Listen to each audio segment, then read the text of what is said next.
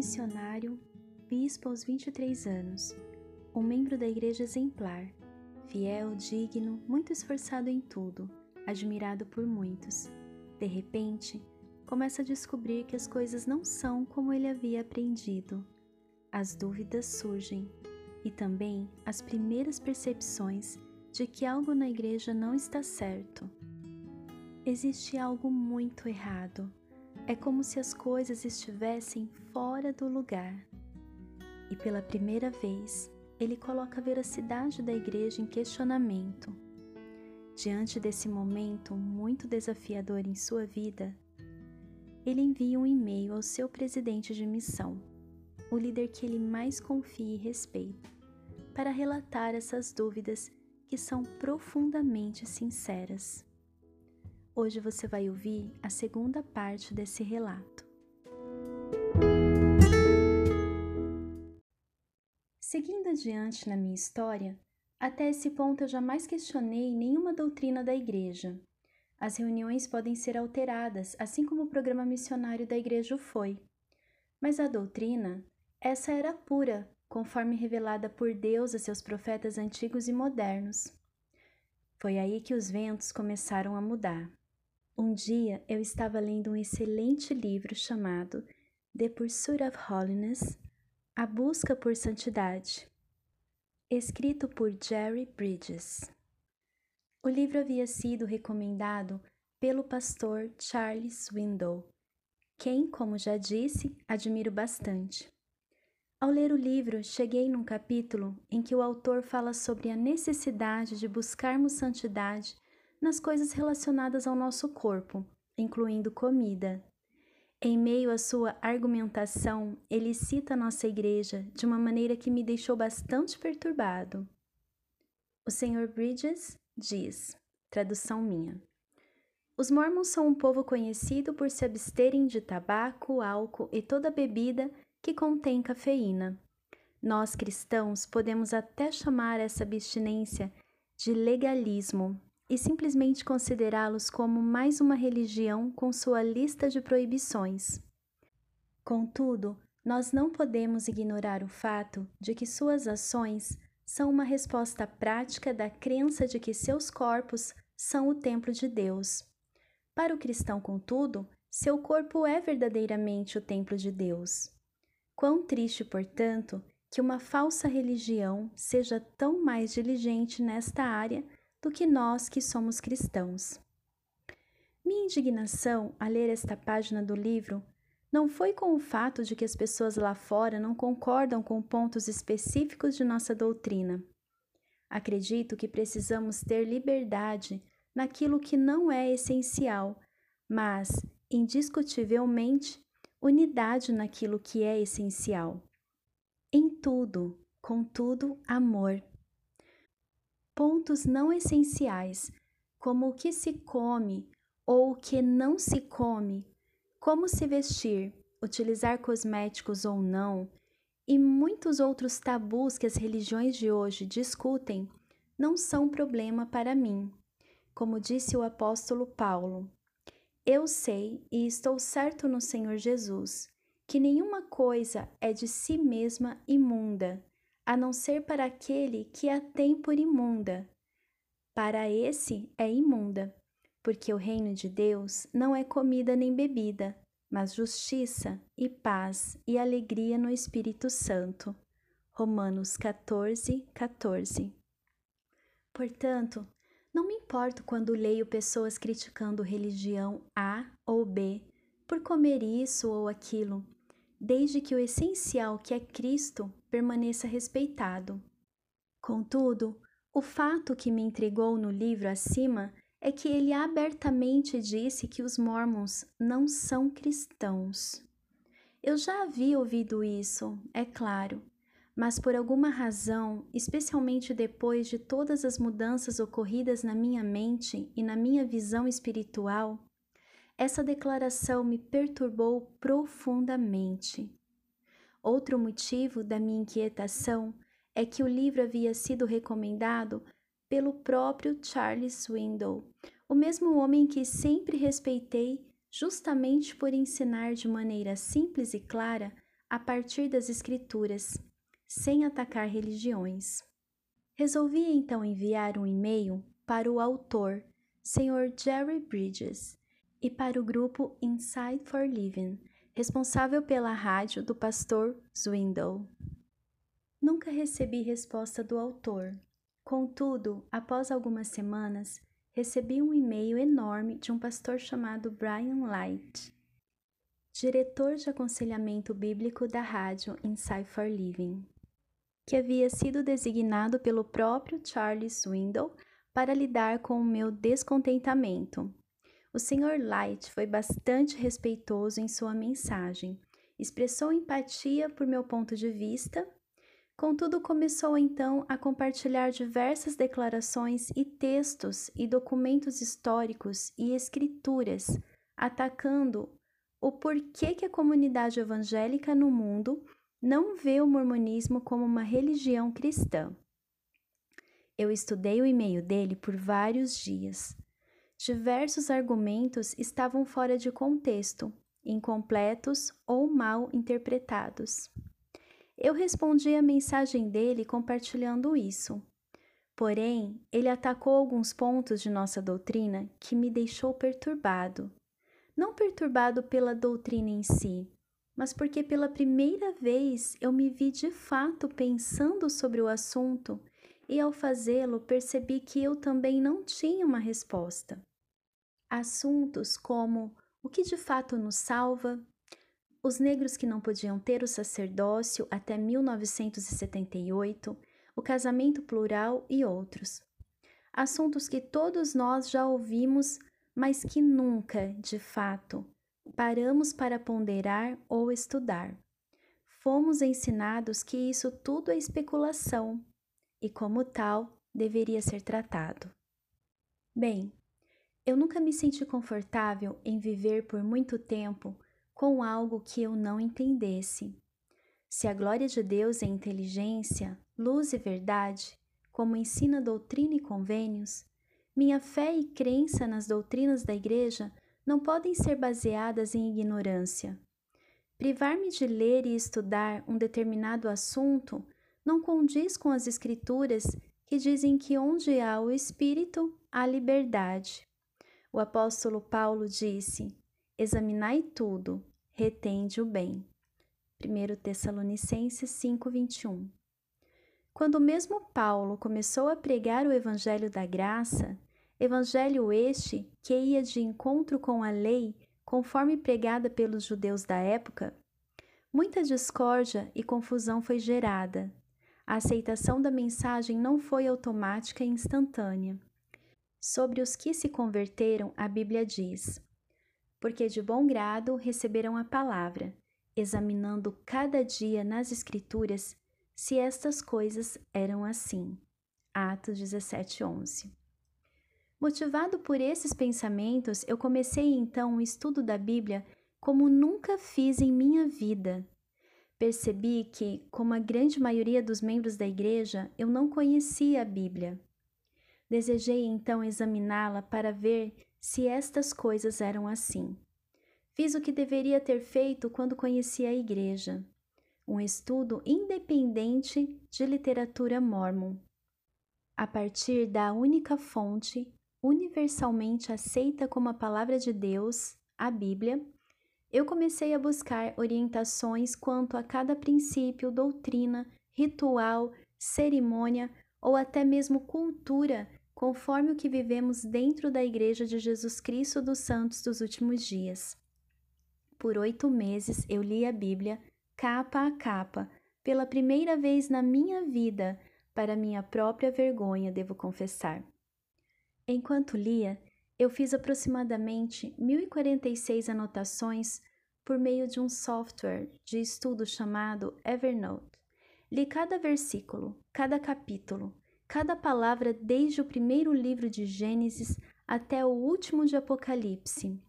Assim que terminei a Bíblia, decidi reler Doutrina e Convênios para refrescar em minha memória quanto às revelações mais recentes que aceitamos hoje. Terminei Doutrina e Convênios e fiz um novo estudo que está em andamento até hoje, somente do Novo Testamento.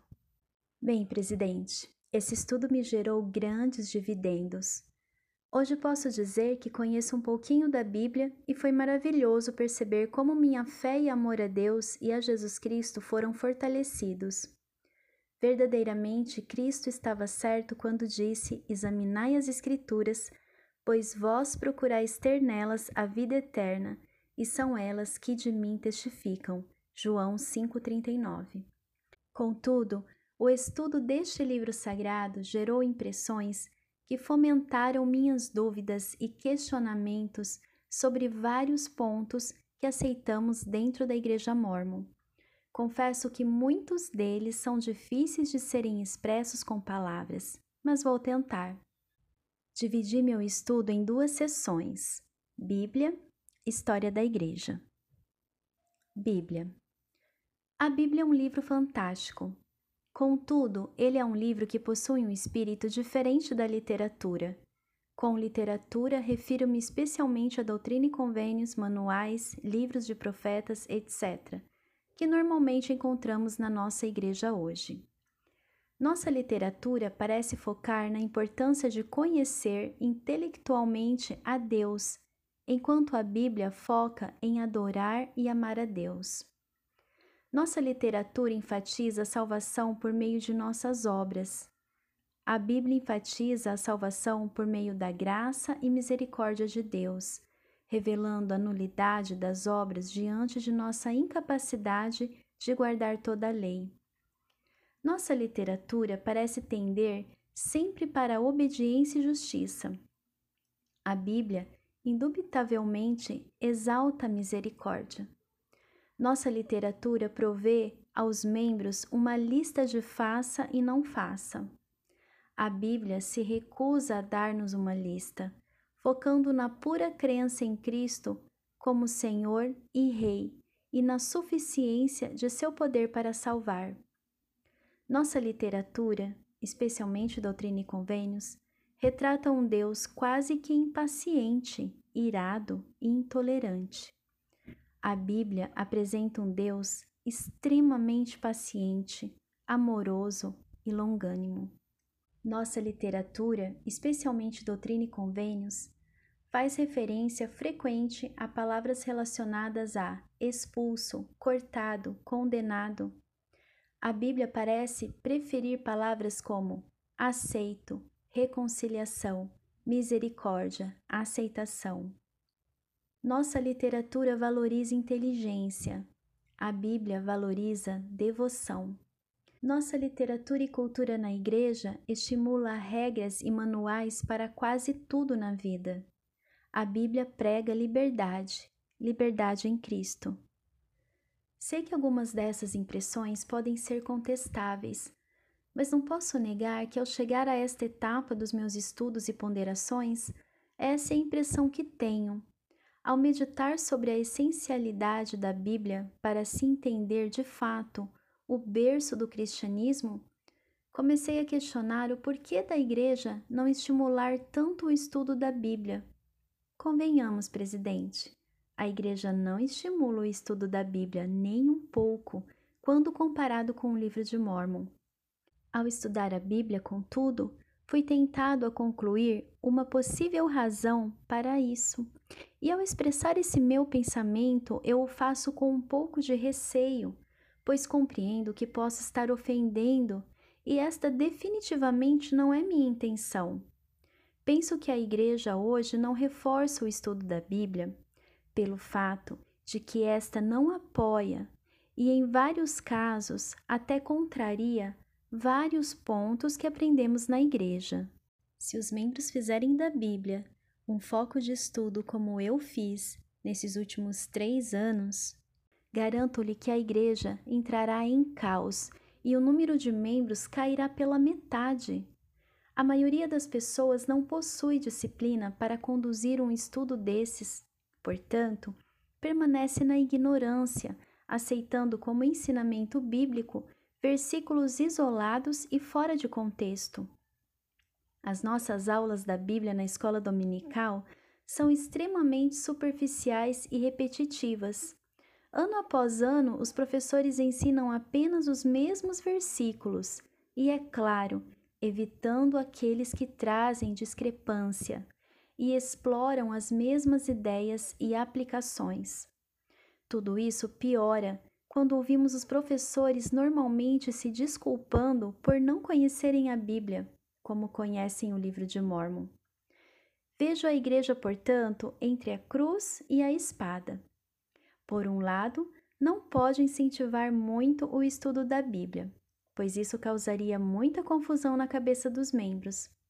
Mas, por outro lado, não pode ignorá-la completamente, pois isso causaria tanta confusão quanto uma vez que esta é universalmente aceita como a palavra de Deus. Em meio a esse dilema, a Igreja faz a única coisa que poderia fazer: promove o livro de Mormon, filtra ou simplifica o estudo da Bíblia e chama todo o resto de especulação. A fraca credibilidade da Bíblia entre os membros da Igreja é um fato que não se pode negar. Embora eu já soubesse disso, alguns meses atrás, eu e minha esposa passamos por uma experiência que evidenciou essa triste verdade de uma maneira bastante convincente. Fomos chamados para conduzir uma aula na primária para as crianças de 7 e 8 anos. Quando minha esposa fez a abertura da aula, ela pediu que as crianças abrissem as escrituras. Como já era de se esperar, quase todas as crianças estavam sem as escrituras, e aquelas que tinham algo em mãos era apenas o livro de Mormon. Tentando amenizar a situação, ela disse: Está tudo bem, não vamos precisar da Bíblia para esta aula. Movido por essa afirmação, um garoto de oito anos, filho de uma família bastante ativa na nossa ala, exclamou: Yeah, the Bible sucks. A tradução literal dessa frase para o português é: Sim, a Bíblia chupa. Uma expressão que na nossa língua seria algo do tipo: A Bíblia é um saco ou a Bíblia é chata, algo desse tipo. Eu e minha esposa conversamos por muito tempo sobre a reação daquele garoto. Em sua sinceridade, ele expressou uma realidade que está embutida em nossa igreja, como uma linha tecida entre as fibras de um tapete. Uma realidade que não podemos negar, mas que ninguém tem coragem para comentar a respeito. A realidade de que a Bíblia é de fato, para nós, dentro da igreja, um saco uma triste e falsa percepção.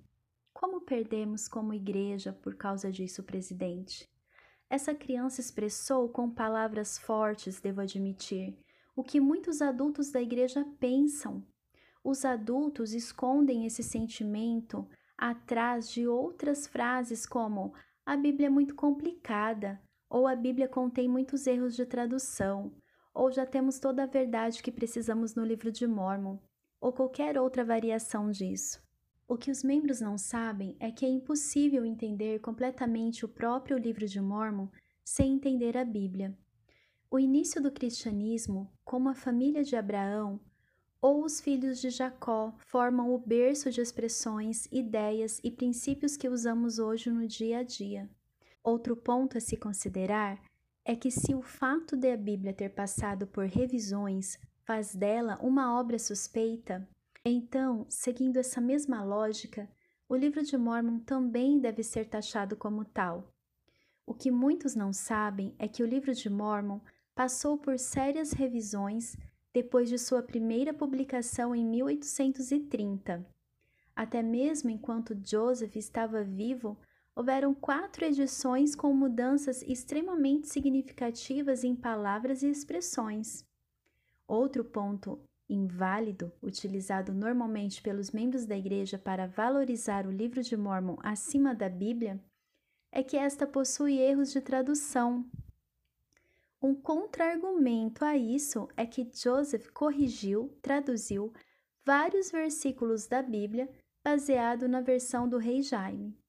Contudo, quando Cristo esteve nas Américas, segundo o livro de Mormon, ele repetiu vários de seus ensinamentos e estes encontram-se registrados no livro de Mormon de hoje, com exatamente as mesmas palavras da versão do rei Jaime, antes da correção de Joseph. Portanto, se a Bíblia está errada, o livro de Mormon também está. Enfim, presidente, eu poderia ir adiante com essas argumentações, mas meu ponto principal aqui por agora é evidenciar e defender a credibilidade da Bíblia, não necessariamente diminuir a importância do livro de Mormon, mas colocar a Bíblia no seu lugar de direito. Com isso, como mencionei, houveram alguns pontos de doutrina da Bíblia que me chamaram a atenção por não concordarem diretamente com o que normalmente aceitamos como a vontade de Deus para nós na Igreja. Deixe-me cobrir esses pontos agora. Requisitos necessários para a salvação. A Igreja de Jesus Cristo dos Santos dos Últimos Dias possui uma lista bastante definida e clara do que é necessário para que o homem seja salvo. Lembro-me de ter dado várias aulas onde eu mesmo desenhei uma escada no quadro, explicando que ao cumprirmos com esses passos poderemos ser salvos.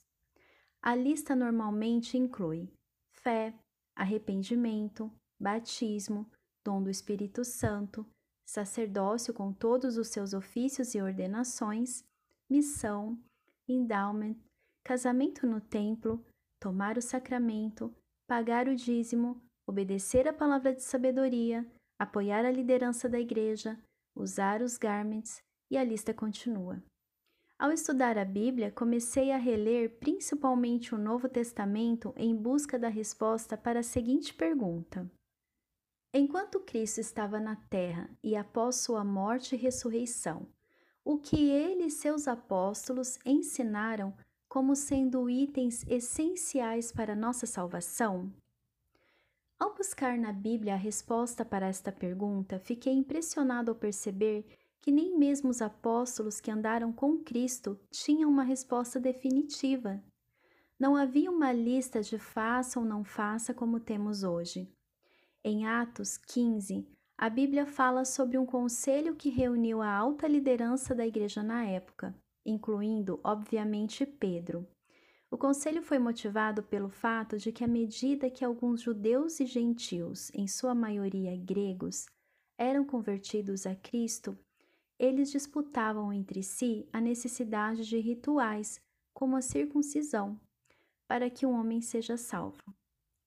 Afinal, um cristão deve ser circuncidado ou não? Era a pergunta. Outros pontos de menor importância, como o comer da carne sacrificada a ídolos, também foram incluídos na discussão. Em meio ao calor do conselho, Pedro levanta-se e diz: mas cremos que seremos salvos pela graça do Senhor Jesus Cristo, como eles, referindo-se aos gentios, também. Atos 15, 11. Essa alternativa, por mais válida que seja, era difícil de ser implementada, pois causaria bastante revolta entre os cristãos mais conservadores que acreditavam em Cristo, mas ainda sentiam a necessidade de se cumprir os rituais oriundos da lei mosaica. Foi então neste momento que Tiago fornece uma segunda opção.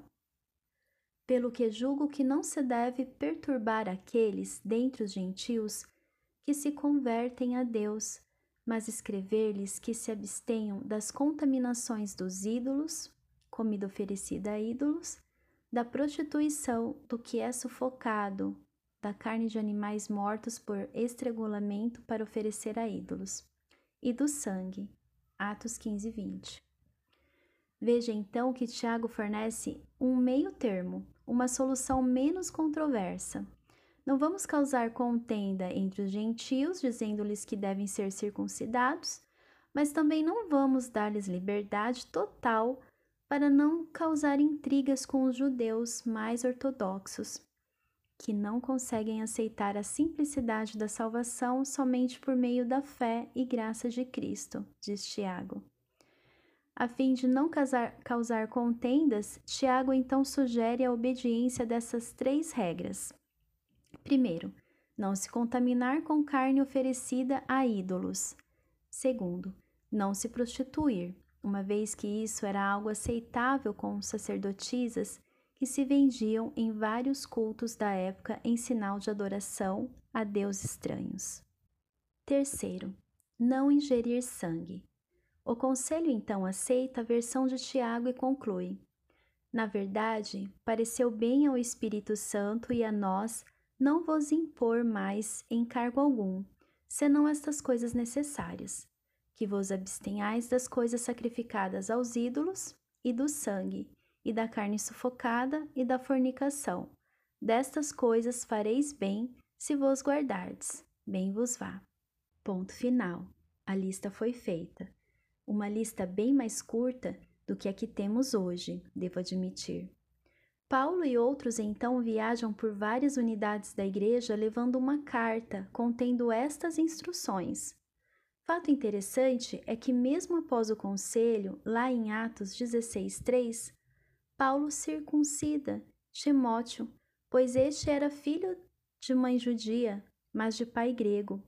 Portanto, para os judeus conservadores, Timóteo era tão mestiço quanto um samaritano.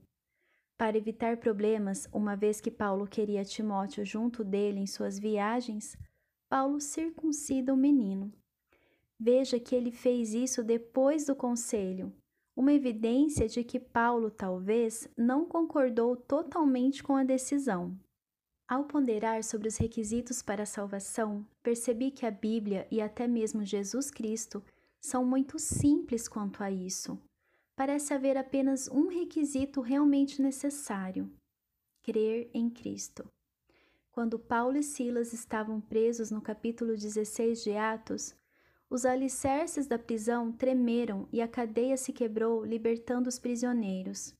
Com medo de ser culpado pela fuga, o carcereiro tenta se suicidar. A Bíblia diz que Paulo rapidamente o impede e o apresenta ao Evangelho.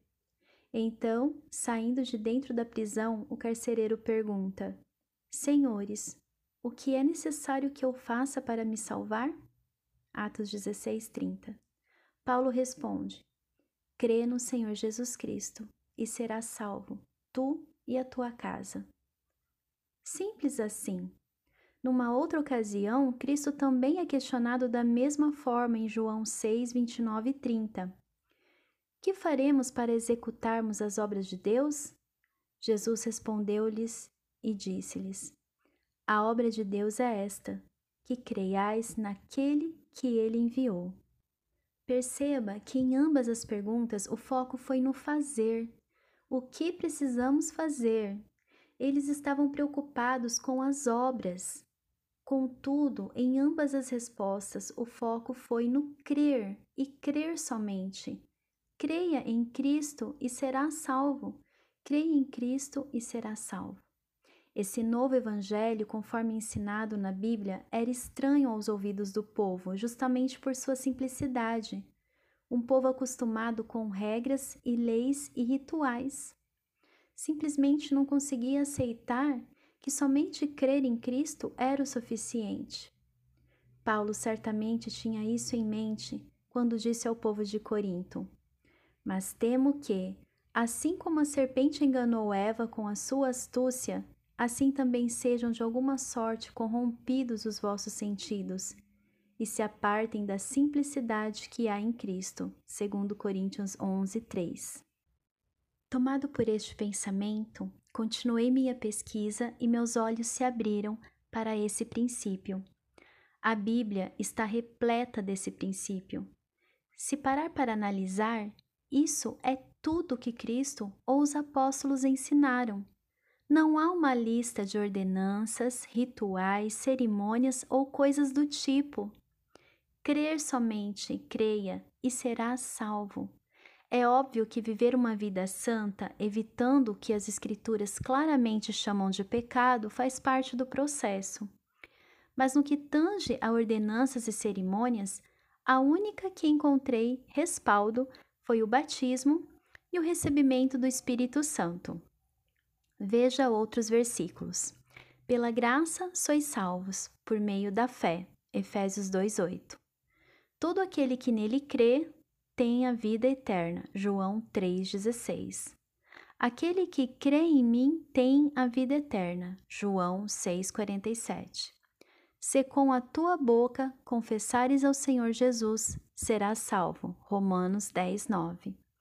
Não seja incrédulo, mas crente. João 20, 27. E a lista vai longe. No que tange ao fazer, de fato, também fiz uma lista e ela é bem simples. Aborrecer o mal e apegar-se ao bem, amar uns aos outros, ser uma pessoa fervorosa. Em meio à tribulação, tenha três coisas: esperança, paciência e perseverança na oração. Ser hospitaleiro, demonstrar empatia, ser humilde, não procurar vingança, não combater o mal com o mal. Ser sujeito às autoridades, ser bons cidadãos, não deve, dever aos outros coisa alguma, não adulterarás, não matarás, não furtarás, não mentirás, não cobiçarás. Integridade, não sucumbir aos desejos da carne. A Bíblia também fornece uma lista de quem não será salvo. 1 Coríntios 6, 9 a 10. Injustos, devassos, idólatras, adúlteros, efeminados, sodomitas, ladrões, avarentos, bêbados, maldizentes, roubadores. Veja, portanto, presidente, que a igreja de hoje possui uma lista muito mais estrita e longa do que o que foi ensinado na época de Cristo. Por quê? Imagino que a igreja também tenha tido muitos conselhos como esse de Atos 15, onde foi determinado, por exemplo, qual a definição de bebida quente em Doutrina e Convênios 89. Contudo, os membros de hoje são ensinados que sem essa lista extensiva de faça ou não faça, não há como ser salvo. Não sei mais se acredito nisso, presidente. Creio em Cristo de todo o meu coração e eu e minha casa o amamos. Fazemos melhor que podemos para viver de acordo com os seus mandamentos e acredito que nenhuma condenação há para os que estão em Cristo Jesus. Romanos 8:1. É claro que essa liberdade e simplicidade não pode ser utilizada como justificativa para pecar. Uma lista de faça e não faça certamente promove segurança, especialmente para aqueles que estão começando na fé. Contudo, assim como uma criança adquire mais liberdade ao crescer e amadurecer, acredito que o Senhor nos concede essa liberdade também Somos livres não para pecar por não ter uma lista, mas somos livres para obedecê-lo, motivados por amor e adoração, e não porque temos medo de sermos punidos por desobedecermos a lei.